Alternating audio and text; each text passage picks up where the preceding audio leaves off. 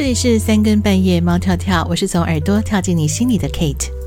嗯，在晚上十点钟，三更半夜猫跳跳的深夜谈心事呢，我是。呃，会把这个今天一些大事啊，或者是重要资讯，在这里用轻松的方式跟大家呃睡前聊一聊。那通常这段时间聊的呢，Kate 几乎是没有做任何的稿子，呃，或是一些资料的整理的。我就是很轻松的跟大家聊聊天。那今天下午在新闻瞭望台的时候，我先跟大家预告过，我会跟大家分享的是牙齿保健。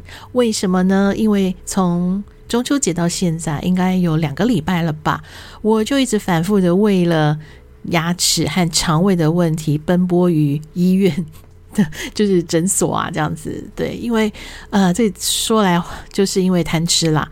其实呃。就是中秋节的时候，其实已经跟朋友烤肉过了，但是就一直觉得，嗯，好像还欠着欠着，因为走在路上都会闻到烤肉香嘛。然后我就经过夜市的时候呢，就想说小小的买一点点吧，我就买了肉串跟那个就是甜不辣，诶，就没想到这个烤肉烤的这个很。可能选的也太 Q 太有劲了，然后就吃一吃，咳一声，完蛋，牙齿就断了这样子。然后可是你大家也知道，放假期间牙牙科诊所是没有在看诊的。那还好的是说，刚好断掉是最后一天晚上，所以我想说，好，第二天就可以去看诊了吧。那当然，第二天呃，在看诊前我也不敢多吃啊，我就喝牛奶。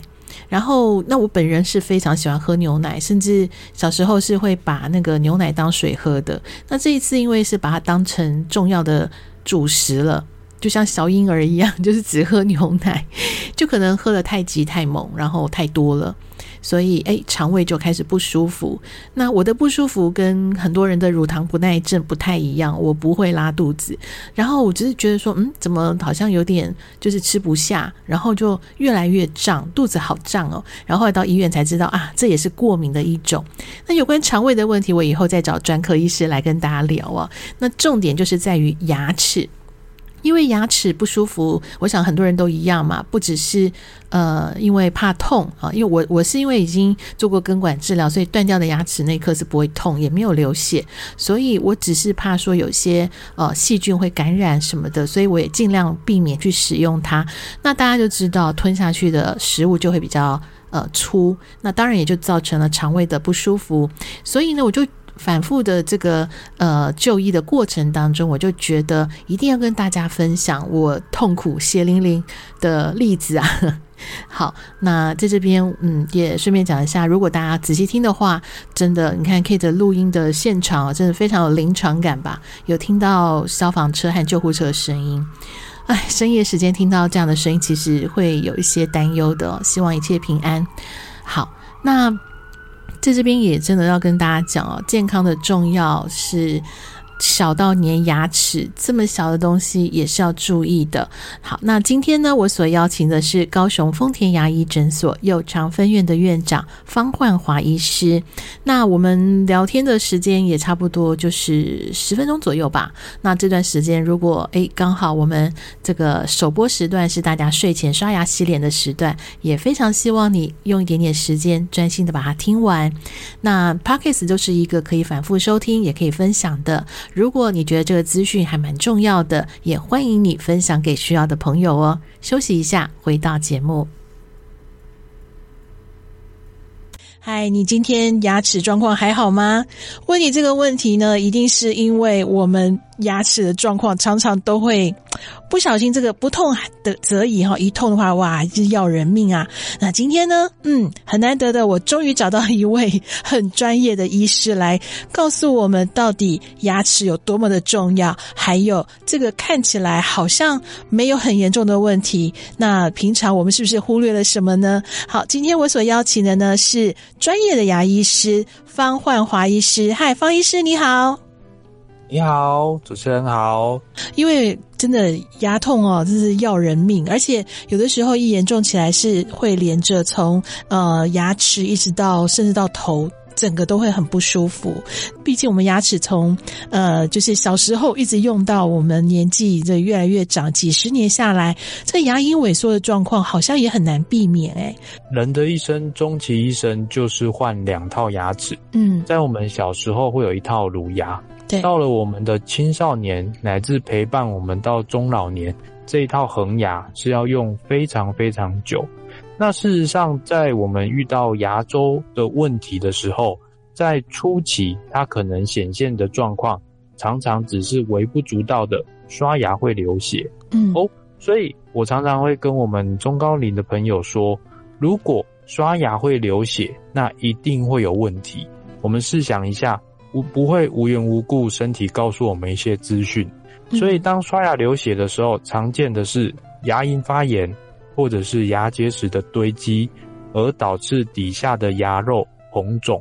嗯，那当然初期的牙龈发炎，它并不会衍生到很严重的牙周疾病，往往是因为我们忽略了这些的警讯，认为这些小小的疼痛、小小的不舒服，忍一下就好。但是随着时间的推进，这些的严重的状况可能会越来越难以收拾，嗯，而引起整个牙齿周围的。骨质的流失、骨头的破坏，那就会引起整个牙齿的动摇了。所以我们常常说“马苍苍，齿动摇”，嗯，齿动摇一定是一个很不好的结果。但事实上，在发生这样的情况之前，还是会有一些迹象。牙齿流血啊！哎，说实在的，我们，我我我真的，我觉得可能十个人里面应该有一半以上都有出现过。对对啊，对，可是这个好像很多人都觉得、嗯、啊，算了，这个好像大家都有嘛，就就好像就稀松平常，等到真的不行了再去找医师。可是这算不算也是一种牙周出现状况的征兆之一呢？当然，其实我们往往会有一些想法，或者是一些呃，听长辈或者是看一些网络资讯告诉我们，诶，一些牙齿的小问题。也许我们可以不用去特别重视，对，或者是用一些所谓盐水啊、漱口等等的做法来减缓它的不适。嗯，当然这些症状都有可能会随着时间慢慢消逝，但是一旦这个主要的原因没有去找出来，没有好好去处理，嗯，事实上未来它都可能会变成一个更严重的一个状态，比如说像牙龈的发炎、红肿。嗯，有时候是因为我们的睡眠，或者是因为我们的压力而引起的一个短暂的现象。哦，但是有时候是因为我们口腔清洁有出现死角，而没有去注意到造成的牙龈的真正的一个发炎的一个现象。那这个状况其实不是去指责说我们的患者没有去把它做刷牙或是清洁，而是说难免在这个过程会有死角。那我认为，在医师的角度，就是去协助患者把这方面的的一些小问题，把它处理得更好。嗯。那接下来，只要把它整理干净，发炎跟流血的几率就会大大的降低，那也会减少所谓造成牙周初期问题的一个机会。所以，事实上有一些征兆，有一些小问题，我比较会建议的就是，我们可以去询问专业医师的一个意见。嗯，那如果能够在初期就把它处理的妥善，事实上也不会造成后面比较严重的一个状况。是，诶，这个还蛮重要的，因为呃，说实在，我们很多人哦，对于牙牙科看牙这件事情，真的是会害怕，可能是来自于小时候就是难免难免，对，对，就是包括你听到那个声音。都会觉得哦，牙齿好像开始痛了，所以就变成是即使知道自己有状况，也不敢走进牙牙科诊所。对，所以就会误以为说我们牙齿出状况，可能就是一个不可逆的现象，而不是而没有像说刚才医师提到的，其实他早期如果发现的话，经由专业的治疗，他其实没有到这么不可逆，或是呃，就是会走向 就是整套牙齿都坏掉的状况。对，所以这边的话，我觉得呃，可能也想透过。这个呃，方医师这里哦，就是牙齿保健的这些关键哦，我们可能有时候有一些错误的观念是需要来导正的。我这边就提一个呃，包括洗牙这件事情，在我小时候就曾经听过有一些。呃，长辈会说不要去随便洗牙，说那个牙齿洗了之后，那个中间的牙缝就会松了，牙齿就可能更容易会动摇。这个观念我发现我听了至少两三次了。对，是不是有很多人会有这样的想法？就就是几乎可以终身不洗牙？对，哦，是。那这部分确实，呃，就像主持人在长辈那边听到的。嗯就我自己在平日工作，也偶尔会遇到这样子的一个讯息。那事实上，我们常说的洗牙，洗牙，它正确的一个名称是所谓的牙结石的清洁。它洗的目标其实是牙结石。嗯。那我们想象一下哦，今天我们的牙龈会发炎，其实是因为我们的牙齿的表面累积了过多的牙结石。嗯，当这些牙结石压着我们的牙龈，压得密不透风。喘不过气的时候，我们的牙龈自然就会红肿、会发炎。嗯，所以事实上，清洁掉牙结石是还给我们的牙龈组织一个舒适的一个空间。好，那常常有时候，为什么我们会提到清完牙结石，感觉牙缝会变大？嗯，其实这是因为我们的牙缝底下没有正确的使用牙线清洁。没有一个适当的冲牙机的工具去操作，而导致食物残渣堆积，久了它就变成牙结石。当这个牙结石变得难以清除掉的时候，就必须要靠超音波的洗牙机头把它清洗干净。嗯，所以有时候我们所谓的洗完牙缝变大，事实上是把牙结石清洁掉，还给牙龈还有牙缝一个健康的一个环境。嗯，那回过头来。我们要保持牙龈的干净，其实就是要搭配使用牙线、牙尖刷等等的工具，把食物残渣尽可能的清除干净。这样子，牙龈恢复健康，自然就可以减少不必要的发炎，所谓的流血、口臭等等的问题也就迎刃而解。这是在我们临床上很常会去处理，也很鼓励大家可以去特别去正视这样子的一个问题。嗯。诶，刚才讲到那个方医师讲到一个还蛮重要的，就是使用牙线这个习惯，或是牙间刷的习惯。对，因为早期的话，可能诶长辈们他们顶多就是呃牙缝当中塞了肉肉渣了，可能才会说诶拿个牙签剔剔牙。但是平常你真的要说呃吃完饭后啊，诶用牙线，说实在好像嗯可能现在小朋友可能会比较容易做到，因为学校会推广嘛。那但是好像一般人就是不太会使用牙线哦，那我想问一下，就是嗯，如果说我们现在要挑牙线或是一些平日常可以用的一些这个牙齿保健工具的话，您会建议我们怎么去挑选呢？包括牙刷啦，或者是牙线啦这些。嗯，我们先从牙刷开始好了。嗯。嗯，那基本上牙刷跟牙线哦相辅相成。那我们先来说牙刷，以现在的想法来说，我们选择的牙刷都会建议使用刷头是比较小巧灵活，刷毛是属于比较柔软、比较好操作的一个形态。主要是因为我们东方人的牙齿也没有多大颗，那往往在我们的口腔的底部那么狭小的空间，如果要用一个很大的刷头去操作。事实上，就会出现很多不必要的死角，死角越多，其实刷牙清洁的效果就会降低。所以我比较建议，如果我们下一次在挑牙刷的时候，可以选择比较小的、小巧的刷头，嗯，比较柔软的刷毛来操作，会比较合适。那至于说刷柄的握感，以每个人的手腕的大小去做尝试、去做试用，这样子会比较合适。嗯哼，那总结来讲。软性的刷毛在清洁上，它的效果并不会比硬性的来得差，这是一个我们要特别去注意的。因为往往有时候有一些患者他会告诉我们：“诶，医生，你跟我说用柔软的刷毛，刷起来没有感觉，对，这样子是不是刷不干净啊？”没错，没错。但是，对，但是事实上，太硬的、太韧性太太差的一个刷毛，在接触到我们的牙齿的表面的时候。反走过就会留下痕迹，嗯，有时候刷的太用力，又操作的方向不适当，我们的珐琅质是会受损的。哦，对，所以这反而是一个造成清洁上过度的磨损，而造成后续出现一个也很常见的问题。嗯，就过犹不及了，对吗？对，敏感性的一个问题。哦，有时候如果我们刷齿颈部刷的太用力。嗯，往往会造成牙齿后续敏感的问题。是，哎，真的耶，因为有一些，尤其是男性朋友，就是常常会觉得说，哎，刷完之后没感觉，我是不是就是没有刷的很努力？但是我还真的是有遇过朋友，就是刷的太过用力，结果反而造成了牙龈萎缩，就是好像牙肉受伤了，啊啊、对，还要去用其他的部位去补，对，那又是另外一个更深入的问题。嗯、对，那这边的话也想问一下，刚刚因为您提到珐琅质就是呃受损嘛，对，那还有什么？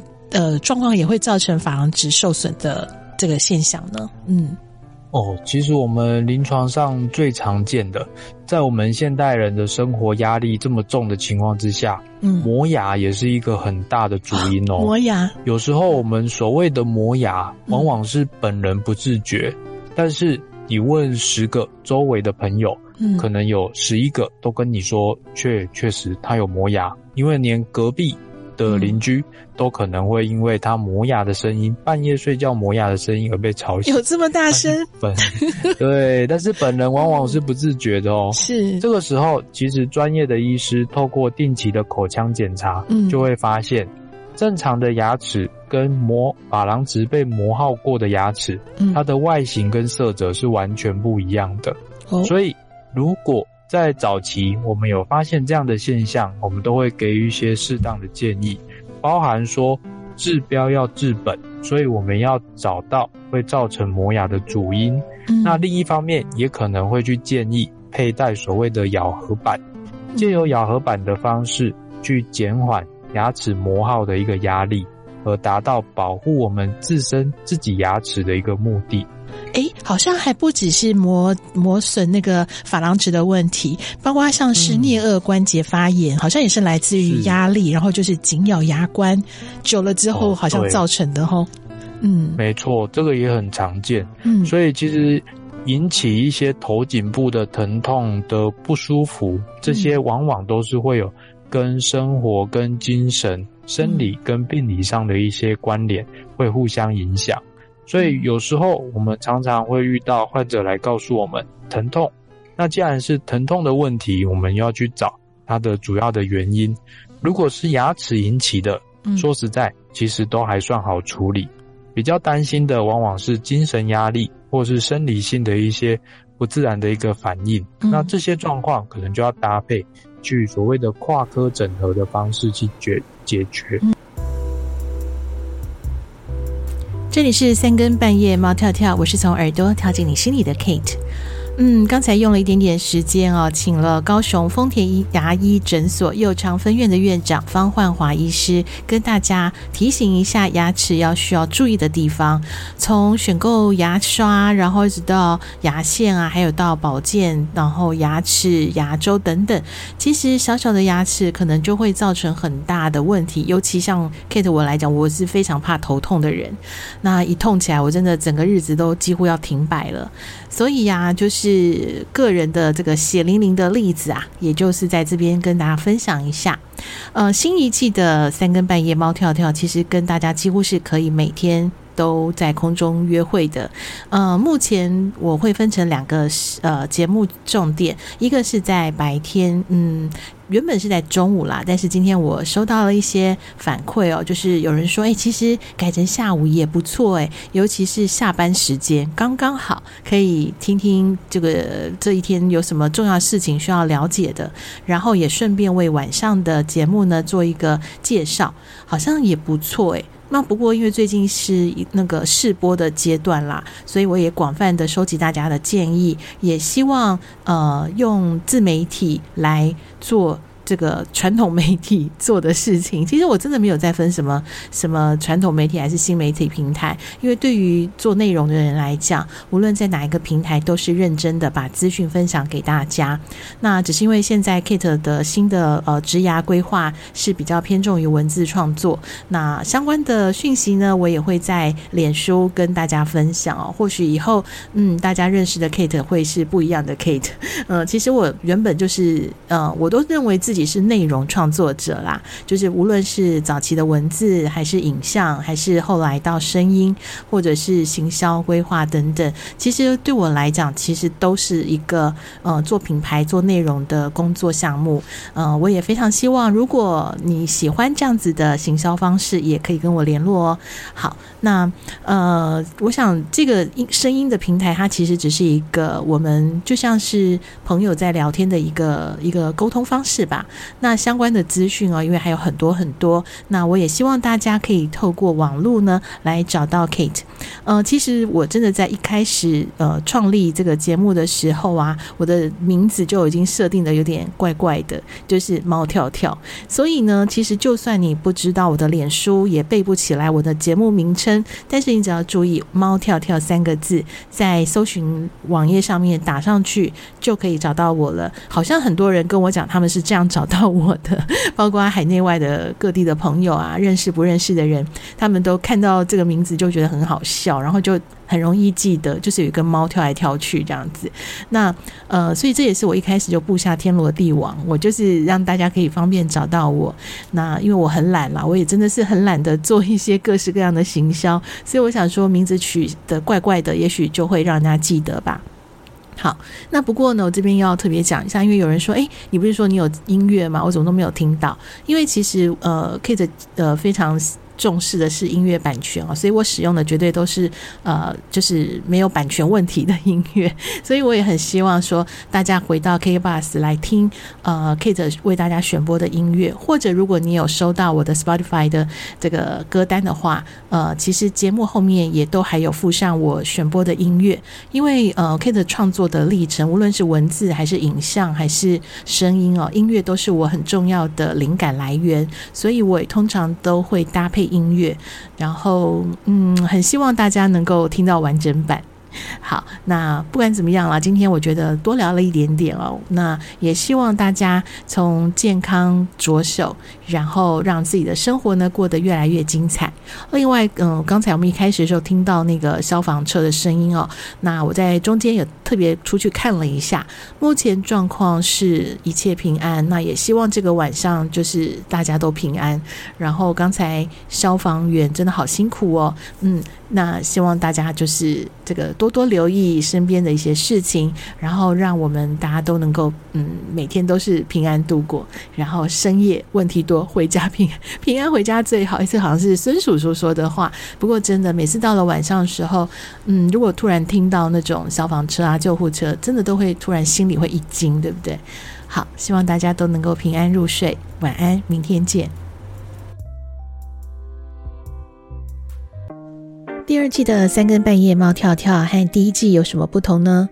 嗯，Kate 除了自言自语分享跳跃在不同岛屿的生活观察，也将会以声音杂志的形式呢推出主题单元，请跟我一起跳进全新的三更半夜猫跳跳。你可以在留言区或者是 IG 留下讯息，当然你也可以请 Kate 喝杯奶茶，在下方小额的赞助。让我继续从耳朵跳进你的心里，我们一起对生活有感，对人生有梦。